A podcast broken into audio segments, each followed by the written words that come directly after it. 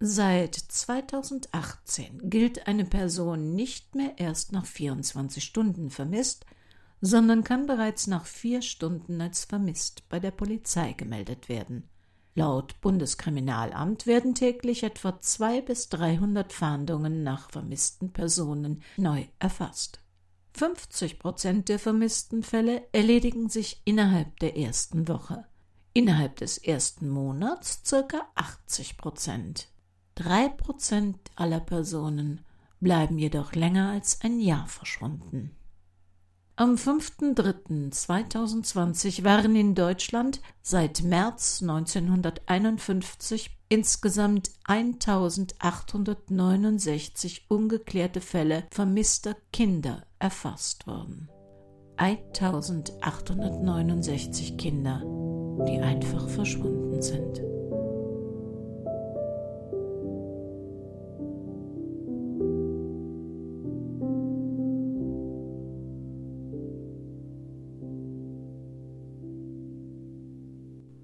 Abgeschrieben.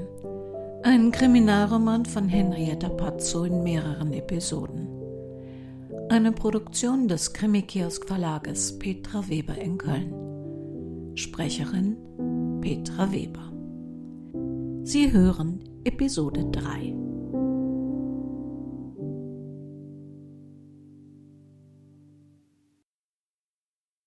Die Beerdigung verlief nicht wie geplant. Sein Vater hatte sie schon vor Jahren durchorganisiert. Sogar die Anmietung der Stühle, der Kutsche, die Gästeliste, Redner, Musik, alles war testamentarisch festgelegt von ihm. Und nichts davon konnte verwirklicht werden. Die Corona-Abstandsregeln hatten alle Pläne seines Vaters zunichte gemacht. Als Bürgermeister konnte Fabian Greiner die von ihm selbst erlassenen Regelungen seiner Gemeinde nicht ignorieren – und ein wenig schämte er sich über die Freude, die ihn dabei erfasste. Lediglich der Familienblumenschmuck, die Kränze und Bouquets trugen die Aufschriften, wie sein Vater sie sich gewünscht hatte. Und natürlich hatten die ehemaligen Polizeikollegen sich auch nicht lumpen lassen und ein üppiges Gebinde geschickt. Das warme Buffet im engsten Kreis war deftig, opulent fette Hausmannskost, also alles, was er so gerne mochte und was ihn letztlich ins Grab gebracht hatte. Fabian Greiner starrte in das noch offene Grab. Die anderen waren schon gegangen. In diesen Zeiten konnte man Leute nicht mal in kleinen Gruppen zusammenhalten. Das war's dann also.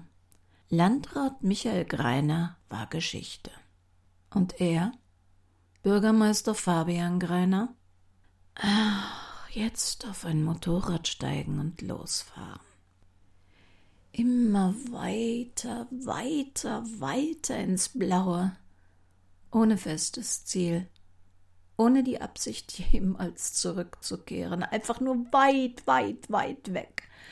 Ach, das traust du dich ja doch nicht. Du fährst einen Volvo, keine Harley. Sieh zu, dass du in die Gänge kommst, Junge. Los ab ins Amt, was stehst du hier gefühlsduselig rum? Glaubst du, dass die, die an deinem Stuhl sägen, sich heute ausruhen, nur weil du in Sentimentalitäten schwelgen willst? Hörte er seinen Vater sagen? Würde er ihn immer hören? Selbst jetzt, wo er tot war? Hörte das nie auf? Würde sein Vater auch nach Jahren noch zu ihm quasi aus dem Grab heraus sprechen und sein Leben bestimmen?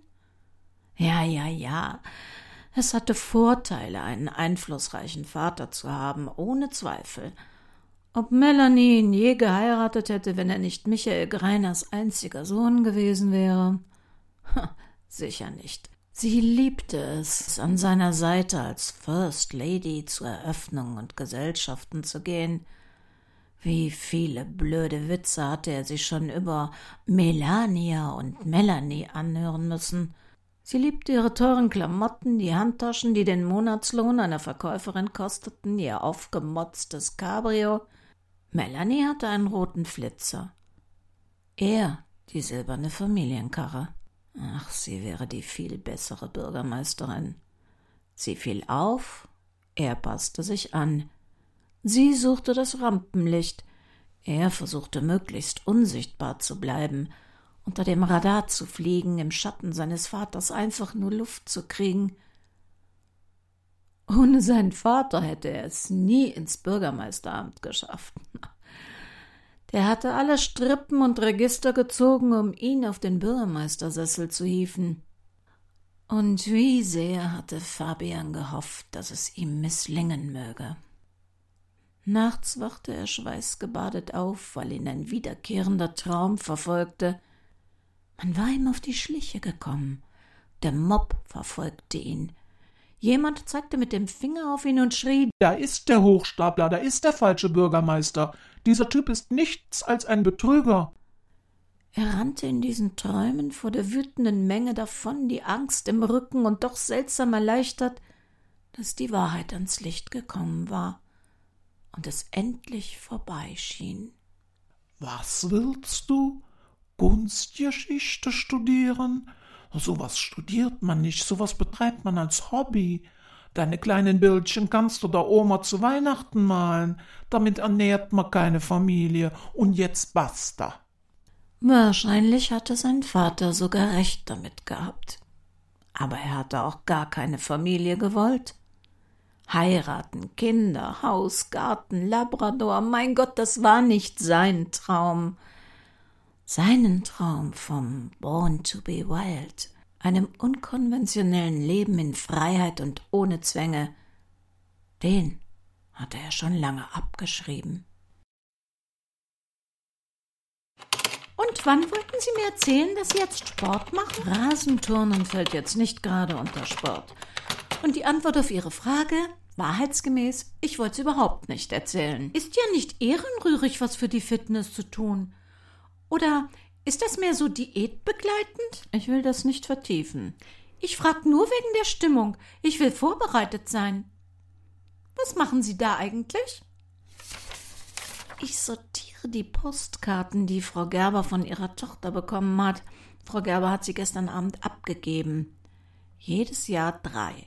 Eine zu Ostern, eine Anfang Juni zu Gudrun Gerbers Geburtstag, eine an Weihnachten. Mit der letzten Geburtstagskarte und der Weihnachtskarte 1972 sind es genau 144 Karten. Sie hat keine vergessen. Und außer der Adresse in Druckbuchstaben und einem Datum steht auf keiner ein einziges Wort drauf. Immer nur Zeichnungen. Hübsche Sketche, sogar sehr interessant gemacht. Also wer immer die Karten schickt, er oder sie kann hervorragend zeichnen. Was bedeuten die drei Häufchen? Ich habe sie mal nach Ereignissen sortiert, also alle Geburtstage, alle Weihnachten, alle Ostern. Ich überlege, ob es ein Muster gibt, eine Entwicklung, etwas, das uns mehr über den Absender verrät. Und? Naja, außer dass der Absender gut zeichnen kann, viel in der Welt herumkam und am Ende wohl in den USA lebte, kann ich nichts finden. Aber warum schreibt sie der Mutter nichts? Vielleicht sind die Karten ja gar nicht von ihr. Und der Absender wollte sich nicht über die Schrift identifizierbar machen. Dann hätte die Tochter, die. Wie heißt sie? Birgit. Dann hätte Birgit das Haus vielleicht gar nicht freiwillig verlassen oder ist vielleicht schon seit 48 Jahren tot. Das würde aber bedeuten, dass jemand aus Gudrun Gerbers Umfeld ihr sehr übel mitspielt oder einen besonders makaberen Humor hat. Die betreffende Person müsste in jedem Fall jetzt aber auch schon älter sein. Wieso aus ihrem Umfeld? Na, der Postkartenschreiber hatte ja offensichtlich Angst, dass die Handschrift erkannt wird. So ein Adressfeld in Druckbuchstaben okay, aber die ganzen Sätze und Texte, na, da verrät man doch schnell die Sprache und die Schrift ist eher zu erkennen. Naja, wenn man bedenkt. Barbara, Du musst mir unbedingt einen Termin geben, aber ganz offiziell. Geht es noch heute Nachmittag? Ja klar, wir leiden im Augenblick nicht gerade an Überarbeitung. Um was geht's denn? Was Ernstes? Ist was passiert? Macaron, Margot hat mein Rezept geklaut und es in ihr neues Backbuch aufgenommen, auf die Titelseite. Was für ein Rezept? No, die Charlotka von meiner Mama. Das war dieser Apfelkuchen. No, Apfelkuchen, Charlotka. Ich habe aber noch ein paar wichtige Feinheiten mit reingebracht, eine besondere Form benutzt, exakte Temperaturen etc. etc. Und diese Macaron-Margot soll dir das Rezept geklaut haben. No, was heißt soll? Sie ist auch Backbloggerin. Macaron und mehr heißt ihre Seite. Mehr mit Doppel-E. Wir haben so eine, wie heißt das, Crossover auf YouTube machen wollen. Sie hat bei mir gebacken und ich habe bei ihr gebacken. Das war alles noch vor diesem Virus. Dann haben wir bei mir die Charlotka gemacht. Aber dann wollte sie nicht mehr veröffentlichen, von wegen dass dann dauernd Follower herummaulen, dass kein Abstand, keine Maske und dass man sich mal Kommentare geben muss, dass das eine Aufzeichnung war. No, ich fand die Begründung dünn, aber wenn sie halt nicht mehr wollte. Aber was glaubst du? Heute, fünf Monate später, ist meine Charlotka auf ihrem Blogbuch ganz vorne drauf. Angeblich ein Rezept von ihrer schlesischen Oma. Dabei hat sie mir gesagt, dass sie noch nie vorher von der Charlotka gehört hat. Ich will sie verklagen. Ich google das gerade, Bruno. Charlotka, SCH und nur ein T. Hm. Es gibt zig Rezepte im Netz. Allerdings, aber es gibt nur eines, genau wie meines. Und exakt das hat sie übernommen. Auch alle meine Tricks dazu, ohne ins Detail zu gehen, aber damit das so schön fluffig wird. Hat sie Fotos von dir oder Bilder, die du gemacht hast, in ihrem Buch benutzt? Nein. Also, ich bin überzeugt davon, dass sie das bei dir abgekopfert hat. Und auch, dass das mit der schlesischen Oma totaler Blödsinn ist. Du kannst auch gerne, wenn du heute Nachmittag vorbeikommst, eine offizielle Beratung bekommen. Aber ich sag's lieber gleich, das sieht nicht gut aus. Also von wegen Verklagen oder so. Noch warum nicht? Um ein Copyright, eine Urheberschaft an etwas anzumelden, muss es eine bestimmte eigene schöpferische Höhe haben. Oh, und mein Kuchen ist nicht schöpferisch genug? Andersherum. Der Name Charlotka ist nicht deine Idee. Den gab es schon. Das Grundrezept dafür auch. Selbst deine Mutter hat es irgendwann wahrscheinlich von jemandem wie ihrer Mutter oder ihrer Tante oder sonst wem übernommen.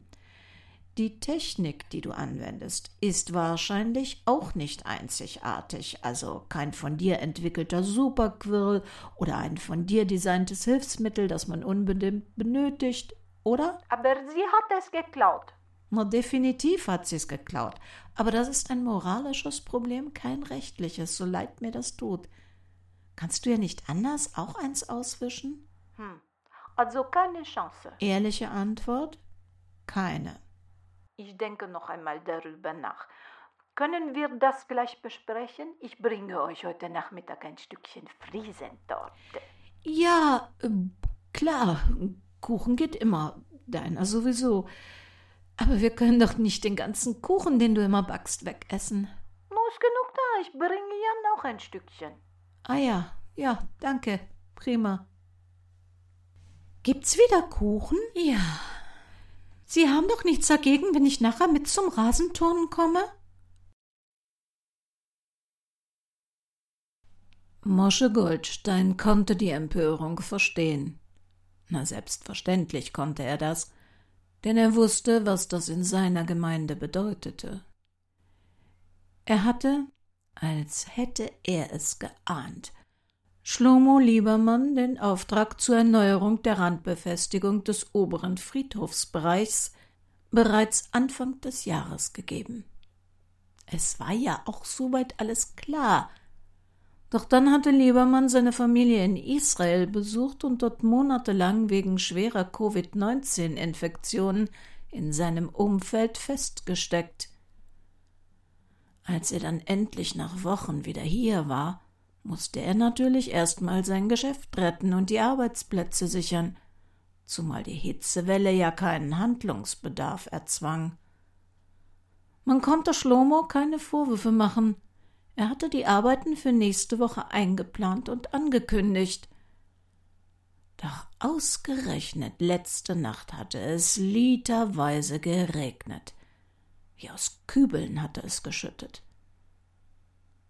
Der obere Hang der eigentlich gar nicht bis an den Friedhof ragt, wurde, was niemand je hatte kommen sehen, weggespült und der Schlamm war auch über das äußerste Grab am Friedhofsrand gerutscht und hatte alles mitgerissen. Den Stein und das Grab von Rachel Blum.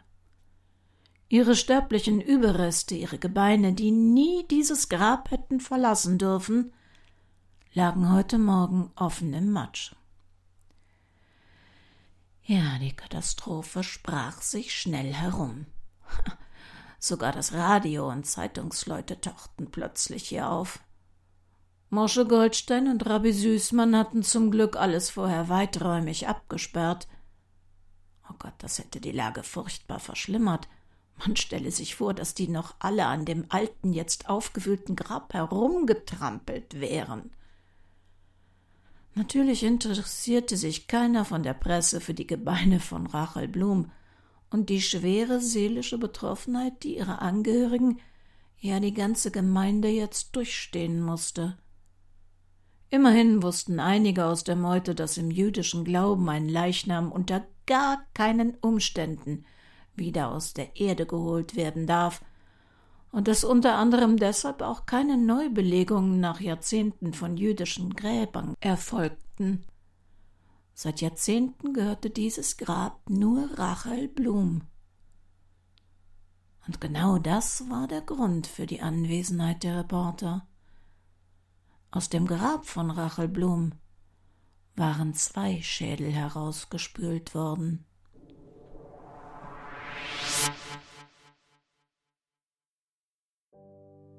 Ja, da war es plötzlich ein Schädel zu viel. Und wie der in die Geschichte gehört, vielleicht erfahren wir es nächste Woche.